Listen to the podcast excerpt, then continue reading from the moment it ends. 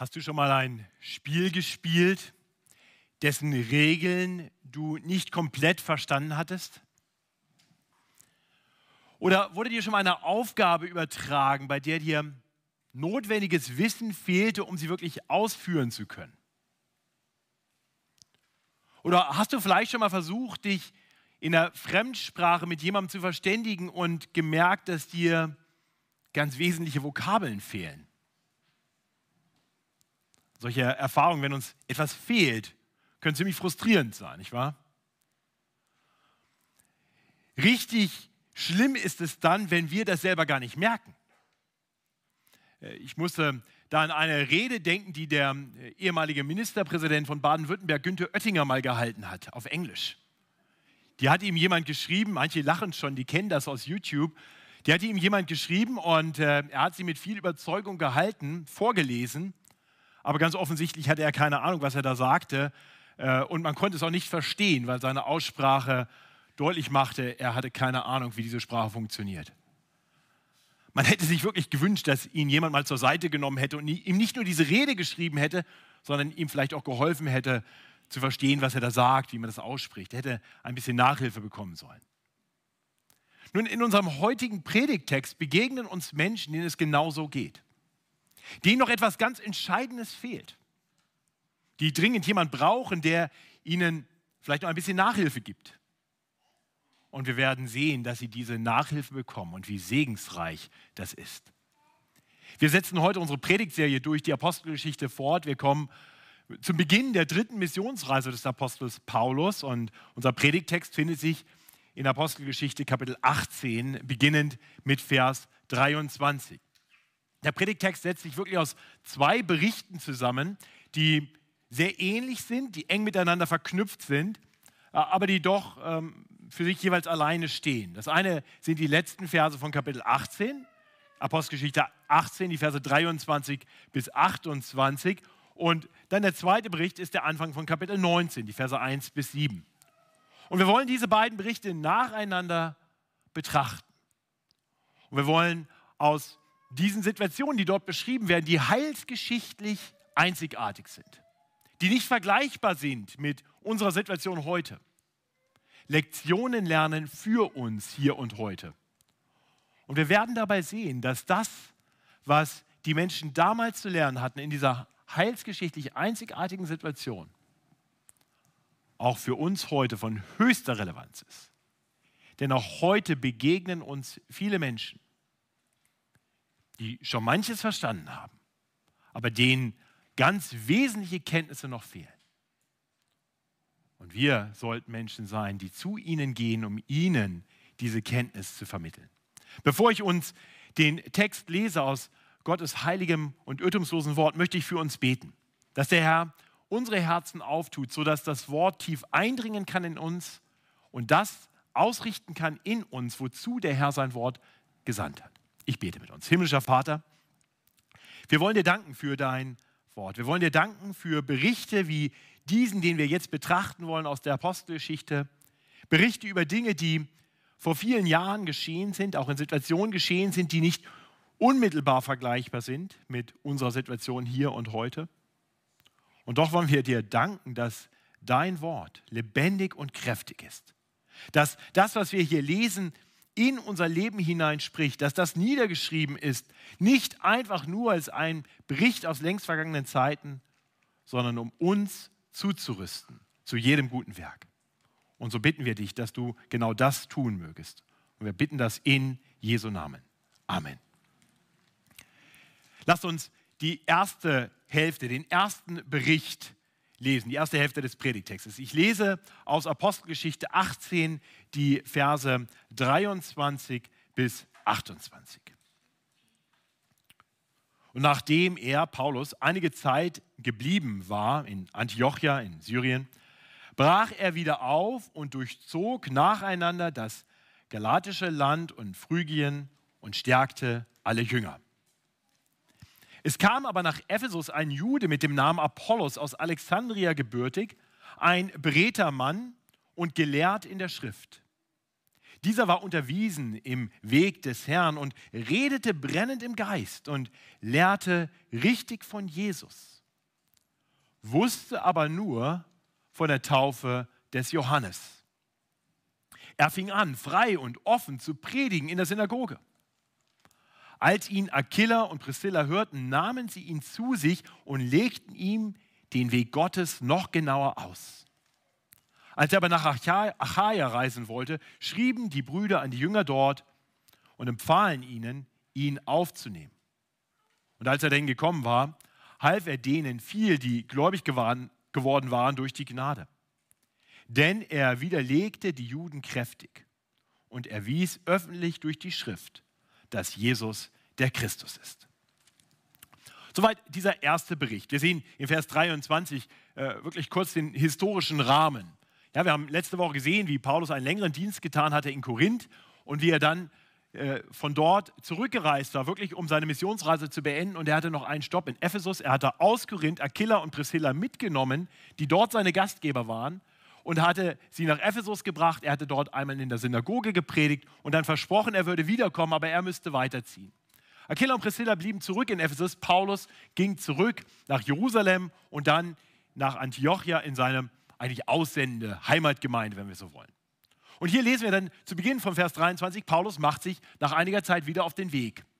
Und er geht über den Landweg und geht durch die Region, wo er während seiner ersten Missionsreise war und besucht die Gemeinden, die Christen, die dort wahrscheinlich während seiner ersten Missionsreise zum Glauben gekommen waren, die Gemeinden, die dort entstanden waren.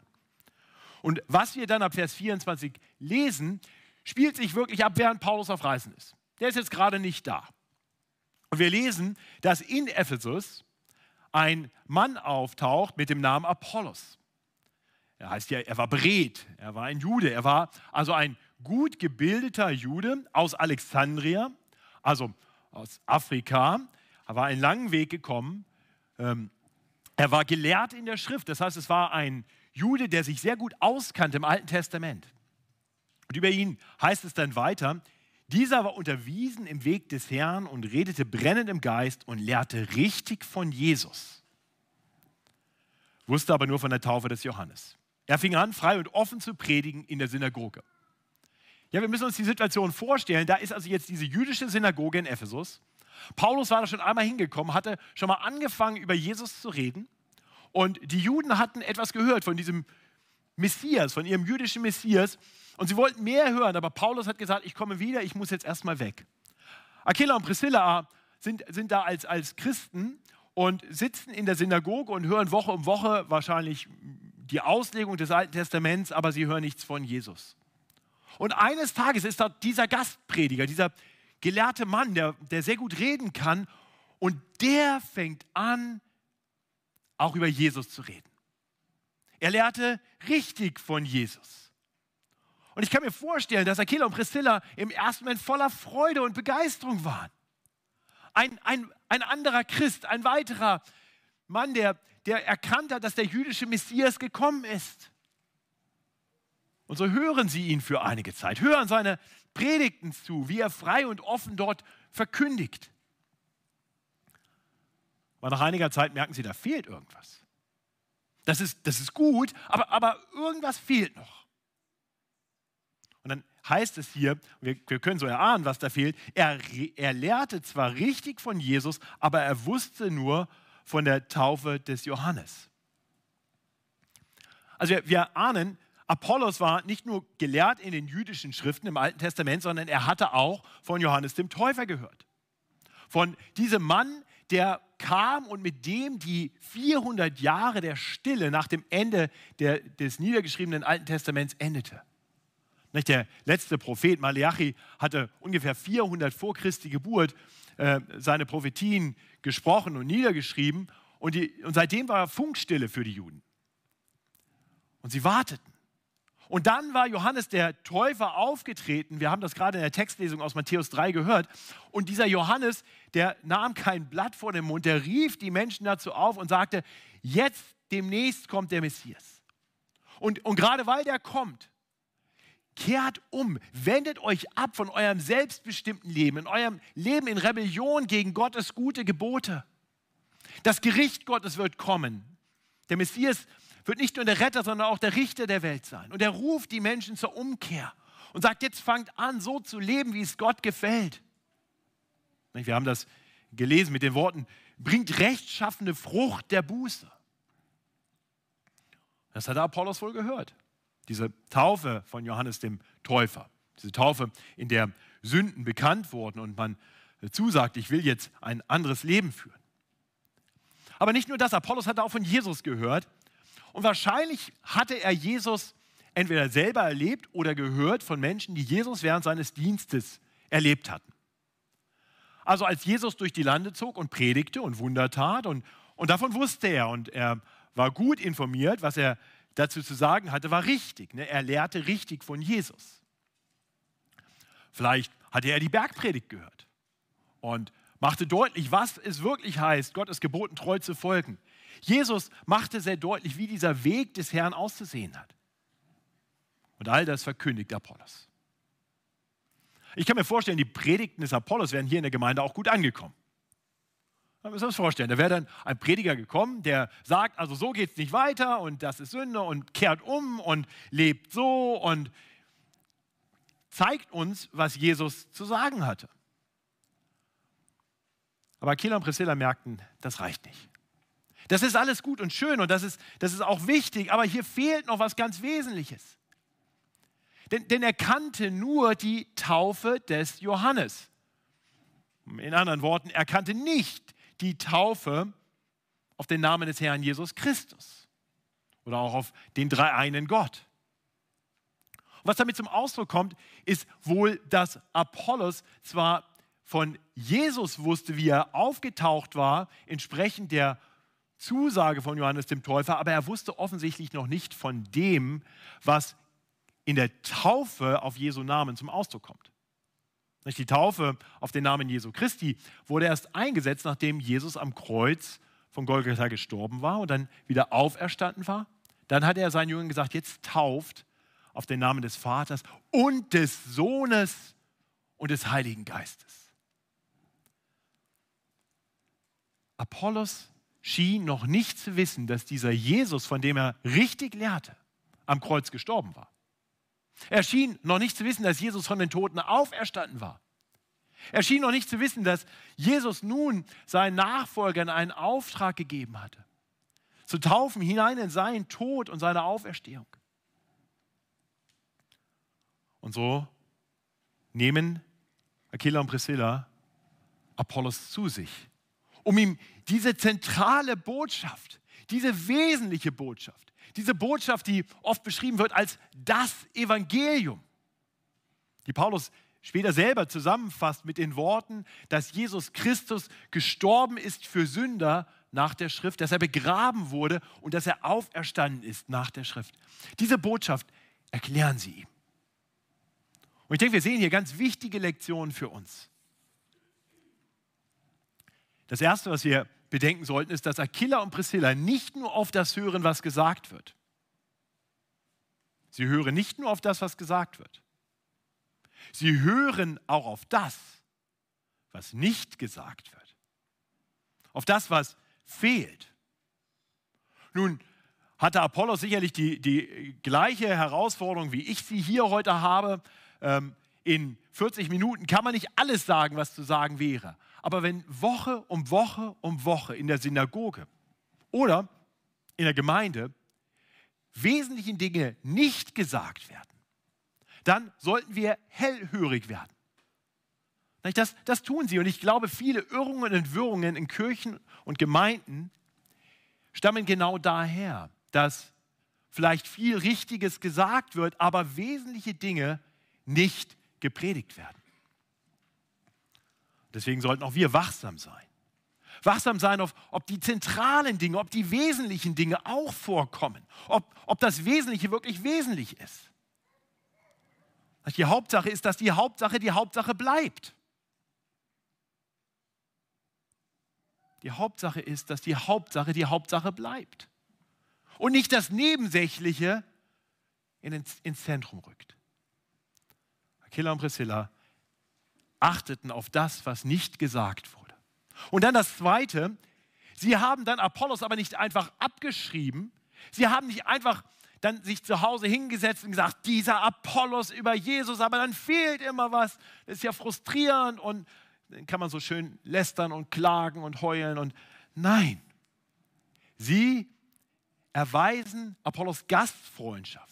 Sie suchen einen geeigneten Rahmen, um, um diesen Mann, der schon manches weiß, weiter zuzurüsten. Und auch wir tun gut daran, das zu tun. Nicht? Wenn, wir, wenn wir auf Menschen treffen, die, die vielleicht manches noch nicht verstanden haben, in aller Demut, liebevoll darauf bedacht zu sein, dass sie mehr erfahren können. Ich bin dankbar für Menschen, die das in meinem Leben getan haben, die bereit waren, mich zu belehren. Das fing damit an, dass ich dachte, ich wäre Christ und irgendwann auf jemanden stieß, der das in Frage stellte und dann bereit war, mich zu belehren und mir geholfen hat zu verstehen, dass mir die wesentlichsten Informationen noch fehlten. Das ging weiter mit, mit Menschen, die weiter in mein Leben investiert haben und ich bin so dankbar, dass viele von euch das tun. Dass ihr investiert in andere, um vielleicht Menschen, die, die schon auf dem Weg sind, aber manches noch nicht verstanden haben, um sie weiterzubringen. Dafür haben wir Hauskreise. Dafür machen wir einen Christian-Entdecken-Kurs, damit wir weiter wachsen können im Verständnis der wesentlichen Dinge. Aquila und Priscilla wussten, dass der wahre Segen nicht darauf liegt, dass man übereinander redet, sondern dass man miteinander redet.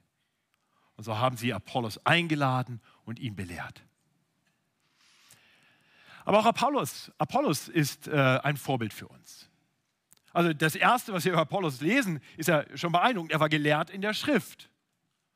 Das wünsche ich mir für jeden hier in der Gemeinde, dass wir gelehrt in der Schrift sind. Dass, dass Menschen, wenn sie mit uns in Kontakt kommen, sagen, wow, die sind gelehrt in der Schrift. Er war ein eifriger Student von Gottes Wort. Er war gelehrt in der Schrift. Und dann ist es sehr beeindruckend, dass Apollos, dieser Mann, ein, ein hochgebildeter Mann, ein beredter Mann, aus der damaligen Hochburg der, der Wissenschaft Alexandria bereit ist, in das Haus von einfachen Zeltmachern wie Aquila und Priscilla zu gehen. Das müssen wir uns mal vorstellen. Das ist ja schon ein ganz, ganz spannendes Szenario hier. Hier kommt der hochgebildete Mann, der sofort eingeladen wird, in Ephesus in der Synagoge zu predigen. Der, der muss ja was drauf gehabt haben. Und hier dieses Paar aus Pontus, um Kaff, ja, Zeltmacher. Das ist ein bisschen so, als wenn der Professor von der LMU eingeladen wird von der Putzfrau äh, oder dem Hausmeister und gesagt bekommt, komm doch mal zu uns hier ähm, aus der Großstadt München, hier in irgendein kleines Dorf, von dem wir alle noch nie gehört haben. Ich kann jetzt keines nennen, sonst ist da einer von und dann kriege ich Ärger. Ähm, das wäre beeindruckend. Der, und, der, und der Professor sagt, oh ja, ich möchte gerne von euch belehrt werden. Liebe Putzfrau, erklär mir mal, wie, wie, wie ist das jetzt? Das ist Demut, ne, die es da fordert. Und Apollos hat diese Demut. Und der Herr segnet das. Weil dieser gelehrte Mann, dieser beredte Mann, nun das Evangelium noch besser, noch vollständiger oder vielleicht überhaupt zum ersten Mal richtig verstehen kann. Und, und habt ihr gehört, was für eine Wirkung das hat? Was für eine Wirkung das hat, das Verhalten von Aquila und Priscilla und das Verhalten von Apollos? Aquila und Priscilla und, und andere Brüder aus der Gemeinde in Ephesus senden Apollos dann dahin, wo, wo Paulus mit Aquila und Priscilla hergekommen war, zurück nach Achaia, wahrscheinlich in die Hauptstadt Korinth. Und, und dort lesen wir dann über Apollos, und als er dahin gekommen war, half er denen viel, die gläubig geworden waren durch die Gnade. Denn er widerlegte die Juden kräftig und erwies öffentlich durch die Schrift, dass Jesus der Christus ist. Jetzt hat er es verstanden und jetzt mit all seiner Begabung, all seiner Kenntnis der Schrift verkündigt er dort in der Gemeinde und in den Synagogen das Evangelium so, dass die Gläubigen im Glauben gestärkt werden und die Juden, die Jesus noch ablehnen als den Christus, widerlegt werden. Paulus sagt später, schreibt später den Korinthern äh, über seinen eigenen Dienst und über Apollos. Ich habe gepflanzt, Apollos hat begossen. Und Gott hat das Gedeihen gegeben. Ihr Lieben, wir können einen solchen Dienst auch hier haben. du kannst so einen Dienst haben. Mann oder Frau oder vielleicht als Ehepaar gemeinsam. Ihr könnt euch in Menschen investieren, wie Aquila und Priscilla es getan haben. Vielleicht in junge Menschen, vielleicht im Kindergottesdienst, im, im Teenkreis, in der Jugend könnt ihr euch in Menschen investieren. Und wer weiß, vielleicht ist der eine oder andere Apollos dabei. Vielleicht wird der Herr Großes tun, anderswo, dadurch, dass hier sich Menschen investiert haben, um jungen Menschen, um jungen Christen Dinge noch klarer auszulegen. Ich bin so dankbar, dass wir als Gemeinde diese Vision dafür haben. Denkt doch mal darüber nach, wen wir so alles ausgesandt haben in letzter Zeit. Was meint ihr, wo, wo Lukas Stadt und Raphael Belzig und, und Kilian von Bibra, wo, wo die das Rüstzeug bekommen haben, um dann weiterzugehen zur theologischen Ausbildung und dann weiterzugehen, um anderswo in Gemeinden einen gesegneten Dienst zu tun? Da gab es Achillas und Priscillas hier, die sich investiert haben in diese kleinen Apollose. Unser Trainingprogramm ist, ist genau das. Wir investieren uns in, in, in junge Männer, um die dann auszusenden. Aber vielleicht bist du auch kein Aquila und keine Priscilla, vielleicht bist du ein Apollos. Vielleicht bist du jemand, der hier zugerüstet werden soll, um dann weiterzuziehen, um das Evangelium anderswo zu verkünden. Das ist das Erste, was wir hier sehen. Ein Mann, der viel mitbringt, aber dem Wesentliches noch fehlt, wird zugerüstet, um dann einen gesegneten Dienst zu tun. Das bringt uns zum zweiten Abschnitt, ab Kapitel 19, Vers 1. Da, da lesen wir einen Bericht und wir merken gleich, der hängt ganz eng mit dem zusammen, was, was zuvor schon geschehen ist. Es das heißt in Vers 1, es geschah aber, als Apollos in Korinth war, dass Paulus durch das Hochland zog und nach Ephesus kam und einige Jünger fand. Also die Situation ist klar. Apollos war jetzt schon zugerüstet worden und schon nach Achaia, nach Korinth gesandt worden. Und Paulus war aber immer noch nicht angekommen. Er, er kam jetzt gerade durch das Hochland. Und, und der Text bringt jetzt in, in Bezug diesen Apollos und dann diese Jünger, die da in Ephesus noch sind, wo Apollos zuvor war. Das Wort Jünger wird im Normalfall gebraucht, um diejenigen zu beschreiben, die Jesus Christus nachfolgen. Also wahrscheinlich waren es Jünger des Herrn Jesus Christus. Aber vielleicht waren es auch Jünger des Apollos. Vielleicht waren das zwölf Menschen, zwölf Männer, die von Apollos gehört hatten, als Apollos noch in Ephesus war, und zwar bevor Apollos Aquila und Priscilla getroffen hatte und durch sie weiter belehrt worden war. Denn tatsächlich hören wir über sie sehr ähnliche Dinge, wie wir sie zuvor über Apollos gehört haben. Ab Vers 2 heißt es dort, zu denen sprach er, Paulus, habt ihr den Heiligen Geist empfangen, als ihr gläubig wurdet? Sie sprachen zu ihm, wir haben noch nie gehört, dass es einen Heiligen Geist gibt. Und er fragte sie, worauf seid ihr denn getauft? Sie antworten, auf die Taufe des Johannes. Paulus aber sprach, Johannes hat getauft mit der Taufe der Buße. Und dem Volk gesagt, Sie sollten an den glauben, der nach ihm kommen werde, nämlich an Jesus. Als sie das hörten, ließen sie sich taufen auf den Namen des Herrn Jesus. Und als Paulus die Hände auf sie legte, kam der Heilige Geist auf sie. Und sie redeten in Zungen und Weissagten. Es waren aber zusammen etwa zwölf Männer. Ja, wir müssen die Situation uns vorstellen. Hier kommt Paulus jetzt durch das Hochland nach Ephesus und vielleicht noch vor den Toren der Stadt, wir wissen es nicht genau, trifft er jetzt auf diese zwölf Männer. Und was tut der Apostel Paulus, wenn er auf Menschen trifft? Er geht seinem Auftrag nach und verkündigt ihnen das Evangelium. Ganz sicher wird er mit ihnen angefangen haben zu reden. So, was glaubt ihr denn so? Wer seid ihr? Ja, wir glauben, wir, wir sind Jünger, wir, wir haben schon viel gehört, wir äh, sind auch getauft und äh, und Paulus freut sich, hier sind Gläubige in Ephesus, wunderbar. Und,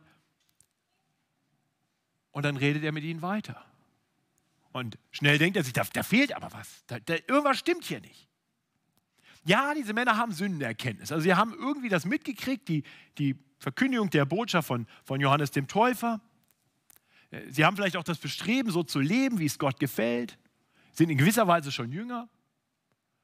Aber Aber irgendwie ist es komisch. Da fehlt die Freude, da fehlt auch die Kraft, wirklich das zu tun, was Gott gefällt.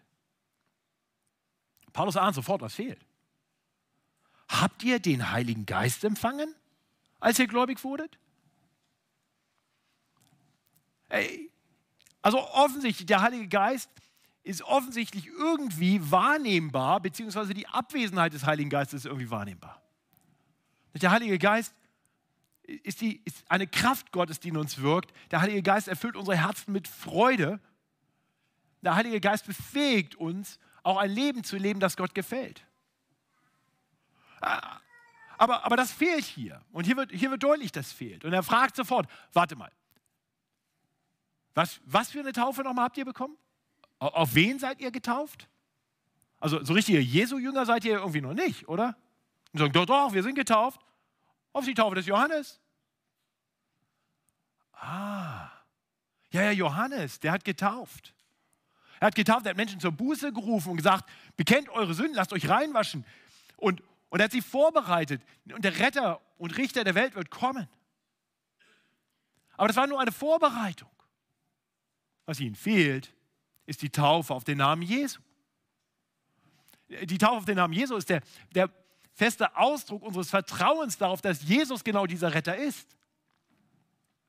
Ich weiß nicht, ob ihr den Unterschied versteht. Ich möchte das einfach nochmal ganz deutlich sagen. Der Unterschied zwischen diesen beiden Taufen. Die Taufe des Johannes ist letztendlich ein Eingeständnis unserer Sündhaftigkeit. Wir leben nicht so, wie es Gott gefällt. Ja, wir wir sind Menschen, die Gott gemacht hat in seinem Abbild, damit wir etwas sein zum Lobpreis seiner Herrlichkeit. Wir sollten nach seinen Geboten handeln, die gut sind, die das Beste sind, was uns geschehen könnte. Aber aus irgendeinem Grund denken wir, es besser zu wissen und gehen unsere eigenen Wege. Und deswegen haben schon die ersten Menschen gegen Gott gehandelt, sind ihre eigenen Wege gegangen, konnten nicht mehr mit Gott in Gemeinschaft leben. Und so ist diese ganze Welt kaputt gegangen, deswegen gibt es Leid, deswegen gibt es Streit in dieser Welt. Johannes hat den Menschen deutlich gemacht, ihr müsst euch ändern. So geht das nicht weiter. Das heißt, die Taufe des Johannes ist ein Eingeständnis. Ja, ich erkenne, ich bin auf dem falschen Weg. Und es ist die Bereitschaft zu sagen, ich, ich will jetzt anders leben. Es geht einher mit dem Auftrag, nicht? rechtschaffene Frucht der Buße zu bringen.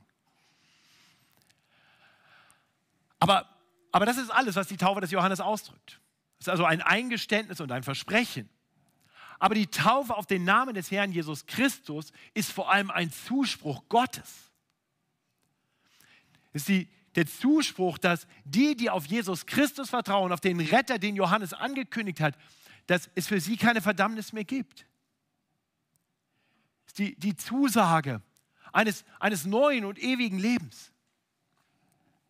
Die, die, die Taufe auf den Namen Jesu heißt, ich identifiziere mich nicht nur damit, dass ich Sünder bin, in der Hoffnung, dass ich irgendwie Veränderung kriege. Nein, ich identifiziere mich mit Jesus, mit seinem Tod, der stellvertretend für meine Schuld gestorben ist, der, der meine Schuld auf sich genommen hat. Ich identifiziere mich mit seinem Sterben und sage, diesen Tod hätte ich verdient gehabt. Ich gehe unter das Wasser und sterbe sinnbildlich mit ihm und erkenne an, sein Tod war für mich.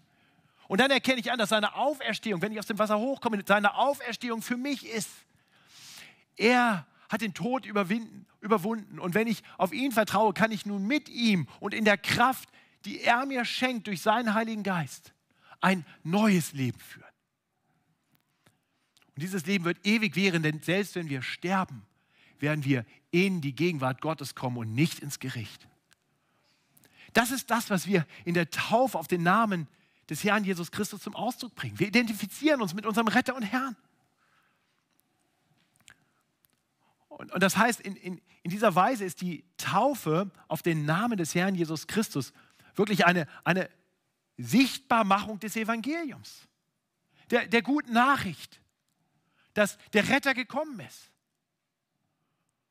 Und Jesus hat gesagt, alle, die auf ihn vertrauen, alle, die, die sich so mit seinem Tod und seiner Auferstehung identifizieren, denen gibt er seinen Heiligen Geist. Und hier wird nur kurz zusammengefasst, dass Paulus diesen Männern das erklärte. Und, und dann haben sie gesagt, okay, dann, dann ist klar, was wir brauchen. Wenn, wenn Johannes der Täufer nur der Wegbereiter für Jesus war, wenn, wenn, wenn Jesus also nicht nur ein, ein Ratgeber ist, der irgendwie gute Predigten gehalten hat, sondern wenn er der Retter ist, der sein Leben für uns gegeben hat, dann, dann wollen wir uns zu ihm bekennen, dann wollen wir zu ihm gehören. Und so wussten diese zwölf Männer sofort, was zu tun war. Sie haben das gesehen. Ihnen war sofort klar, wir identifizieren uns mit Jesus, mit seinem Sterben, mit seiner Auferstehung. Das ist großartig. Und so haben sie ihren Glauben bekannt in der Taufe. Und dann sehen wir etwas Erstaunliches. Wir sehen, dass das Pfingstwunder sich wiederholt. Das ist euch bestimmt aufgefallen. Ähm, an Pfingsten war es ja so, als der Heilige Geist zum ersten Mal ausgegossen wurde, also nach Jesu Tod und Auferstehung, sandte er nach 50 Tagen seinen Heiligen Geist. Jesus kam zu uns Menschen wieder, nachdem er aufgefahren zum Vater, aufgefahren war zum Vater. Er sitzt physisch bei Gott im Vater, aber durch seinen Geist ist Christus bei uns alle Tage bis an der Weltende. Und so sendet er seinen Heiligen Geist in die Gläubigen. Das ist die Kraft Gottes, die uns befähigt, ihm jetzt nachzufolgen. Das ist die, die tiefe Freude und Dankbarkeit in unseren Herzen über das Werk, das Jesus für uns schon vollbracht hat und ist die Kraft, die uns jetzt befähigt, in der Nachfolge zu leben. So, und an Pfingsten, als der Heilige Geist kam, bestätigte Gott das, indem er quasi sichtbar kam mit Feuerzungen und die Menschen in Zungen sprachen, in fremden Sprachen, Sprachen, die sie nicht gelernt hatten, konnten die Jünger auf einmal reden und, und in Jerusalem das Evangelium verkündigen. Jesus hatte ihnen das angekündigt. Er hatte gesagt, dass die Kraft Gottes, die Kraft des Heiligen Geistes auf sie kommen wird und dann werden sie seine Zeugen sein in Jerusalem, in Judäa und in Samarien und bis an die Ende der Erde. Genau das geschieht. Die Jünger werden mutig und sind seine Zeugen in Jerusalem und Judäa. Und dann wiederholt sich das Pfingstwunder. Apostelgeschichte 8 gibt es eine Wiederholung des Pfingstwunders. In ganz ähnlicher Weise kommt der Heilige Geist sichtbar auf Jünger und zwar als das Evangelium auf einmal auch von Samar Samaritern, Samariern angenommen wird. Die Samarier waren, waren ein Mischvolk, nur halbjüdisch und die Juden haben gesagt, den, den gehört der Messias nicht, der ist nur für uns hier in Jerusalem, in Judäa, für uns echte Juden. Und Gott bestätigt, nein, das Evangelium ist auch für dieses Mischvolk. Und er bestätigt da sichtbar, indem auch hier die Menschen, die zum Glauben kommen, auf einmal diese übernatürliche Gabe von Gott bekommen. Und dann in Kapitel 10, Apostelgeschichte Kapitel 10, kriegt Petrus einen ganz seltsamen Auftrag, hinzugehen zu einem Mann namens Cornelius. Und er predigt diesem Heiden das Evangelium. Und Cornelius und sein ganzes Haus hören das Evangelium und sie nehmen es in Freude im Glauben an und wieder geschieht das Erstaunliche.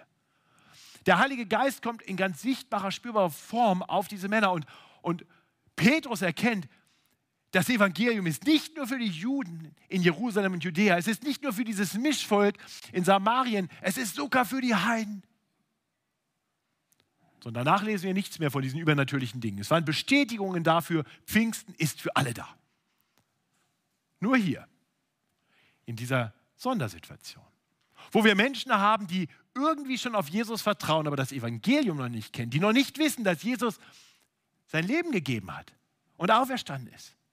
Die also meinen, Jesus als, als ihrem Herrn nachfolgen zu können, aber ihn noch nicht wirklich als ihren Retter kennen.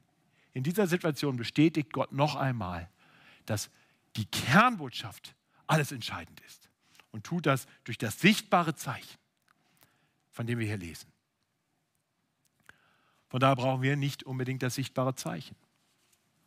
Aber wir brauchen das Evangelium.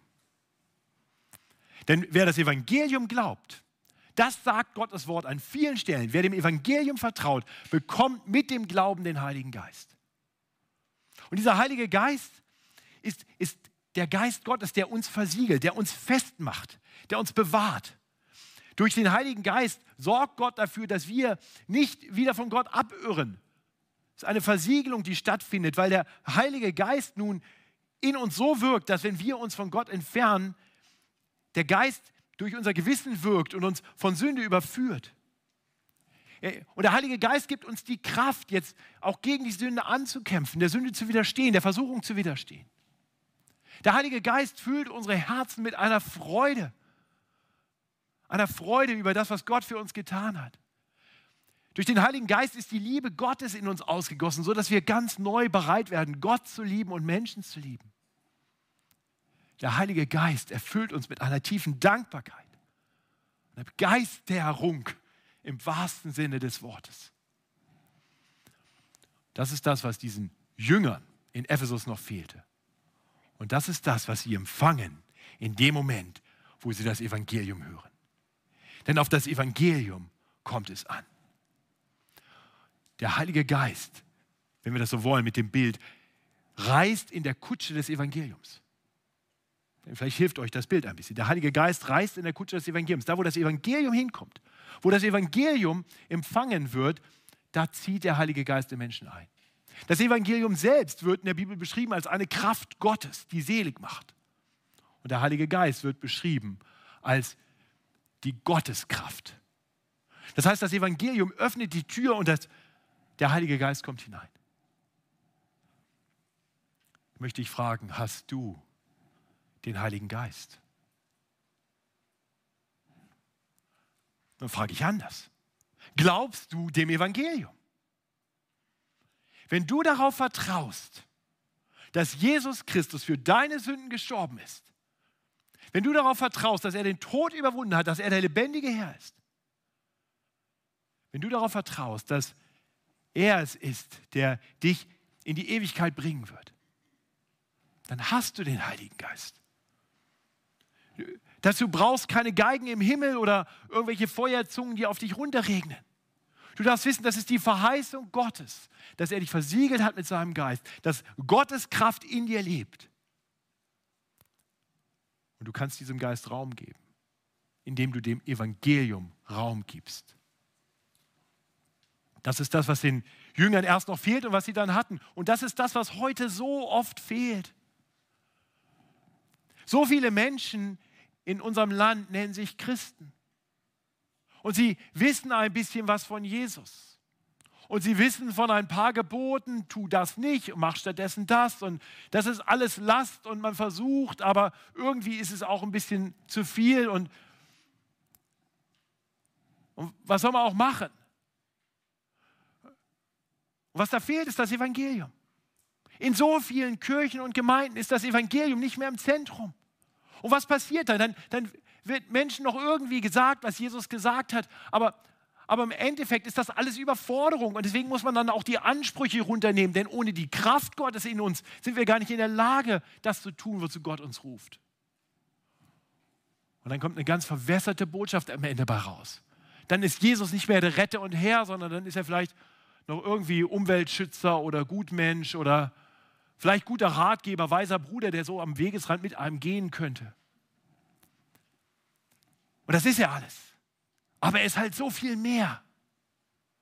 Und nur da, wo wir ihn als Retter und Herr erkennen, kommt der Heilige Geist in Menschen und befähigt sie nun auch zu einem Leben in der Heiligung. Und, und ich denke ganz ehrlich, dass das auch für uns oft eine Herausforderung sein kann. Wir, wir verlieren auch, auch in unserem ganz persönlichen Glaubensleben vielleicht das Evangelium manchmal so ein bisschen aus dem Blick. Vielleicht hören wir es sogar Woche für Woche in den Predigten, aber, aber irgendwie ist das so die Botschaft für die Nichtchristen und es rauscht an uns vorbei und dann kommen die anderen Dinge, wie wir jetzt leben sollen und, und, und irgendwie wird Glaubensleben auf einmal zu einer Last und die Freude geht verloren. Und mein Aufruf an dich heute ist nicht, streng dich mehr an. Nicht, dass ich was dagegen habe, dass wir uns anstrengen, heilig zu leben. Das ist eine gute Sache, sollten wir tun. Aber aus eigener Kraft werden wir daran scheitern. Ich glaube, was wir zuerst brauchen, ist ein uns neu besinnen auf die Liebe, die Gott zu uns hat. Denn wenn wir erkennen, wie sehr uns unser himmlischer Vater liebt, wenn wir verstehen, was er für uns getan hat, wenn wir verstehen, dass alles, was er uns sagt, letztendlich zu unserem Besten ist, dann, dann ist Gehorsam auf einmal nicht mehr eine große Last, die ich irgendwie noch tragen muss, sondern dann erkenne ich, mein liebender Vater zeigt mir den Weg und dann gehe ich diesen Weg. So kriegt der Heilige Geist in mir Raum und, und die Freude und die Kraft Gottes kann sich in mir entfalten. Und auch nur so. Und ihr Lieben, das ist die Botschaft, die diese Welt hören muss. Ich weiß, wir alle haben irgendwie vor, auch anderen Menschen von unserem Glauben Zeugnis zu geben. Das ist gut und richtig und ich bin dankbar dafür, dass viele das auch tun. Aber ich befürchte, dass das, was wir manchmal weitersagen, zwar wahr ist, richtig von Jesus geredet, aber vielleicht nicht das Evangelium. Ich weiß das von mir selber. Wie leicht es für mich ist, mit jemandem so ein bisschen über Gott zu reden, vielleicht auch ein bisschen Zeugnis zu geben über das, was Gott in meinem Leben getan hat. Vielleicht auch noch irgendwie einen Bibelvers weiterzugeben. Aber letztendlich vielleicht doch nicht weiter gesagt zu haben, dass der Retter gekommen ist. Dass Jesus Christus nicht nur ein guter Ratgeber ist, nicht nur ein guter Freund ist, nicht nur mein Glücklichmacher ist, sondern dass er derjenige ist, der gekommen ist, um all meine Schuld auf sich zu nehmen, der mich freisetzt, sodass ich vor Gott bestehen kann. Dass er derjenige ist, der Schuld und Sünde, Tod, Teufel besiegt hat, sodass es keine Verdammnis mehr gibt für alle, die auf ihn vertrauen. Das ist die Botschaft, die die Welt hören müssen. Denn auf das Evangelium kommt es an. Ich möchte beten, dass diese Botschaft in unseren Herzen und in unseren Worten immer mehr Raum einnimmt. Himmlischer Vater, wir wollen dir danken für diese frohe Botschaft des Evangeliums. Ja, ich bete für die unter uns, die das vielleicht schon gehört haben, aber die das noch nicht wirklich tief in ihrem Herzen glauben. Die immer noch meinen, dass ihr gerecht vor dir stehen an ihren eigenen Werken liegt, von ihren eigenen Werken abhängt. Ja, ich bete, dass du diesen Menschen deutlich machst, dass das, was uns vor dir gerecht macht, niemals unsere Leistung sein kann, sondern allein das ist, was Jesus Christus für uns getan hat. Ja, und ich bete, dass mit dieser Erkenntnis des Evangeliums dann dein Heiliger Geist Raum einnimmt in diesen Menschen sodass sie zugerüstet werden, nun auch so zu leben, wie es dir gefällt. Herr, das bete ich für mich selber und das bete ich für uns alle, dass wir mehr und mehr zu Menschen werden, die immer wieder neu staunen, voller Dankbarkeit und Freude über dein Werk für uns. Und ich bete, dass gerade dadurch dein Geist mehr Raum bekommt in uns und wir immer mehr umgestaltet werden hinein in dein Ebenbild. Ja, und ich bete, dass diese Botschaft, diese frohe Botschaft, von uns so treu und klar weitergesagt wird, so wie damals von Aquila und Priscilla und dann später von Apollos, von Paulus und sicher auch später von diesen Männern. Herr, mach uns zu treuen Verkündigern des Evangeliums, wo immer du uns hinstellst. Und dann wirke du, sodass auch von uns eines Tages gesagt werden kann, der eine hat gepflanzt, der andere hat gegossen, aber du, Gott, hast Gedeihen geschenkt. Gepriesen seist du dafür. Amen.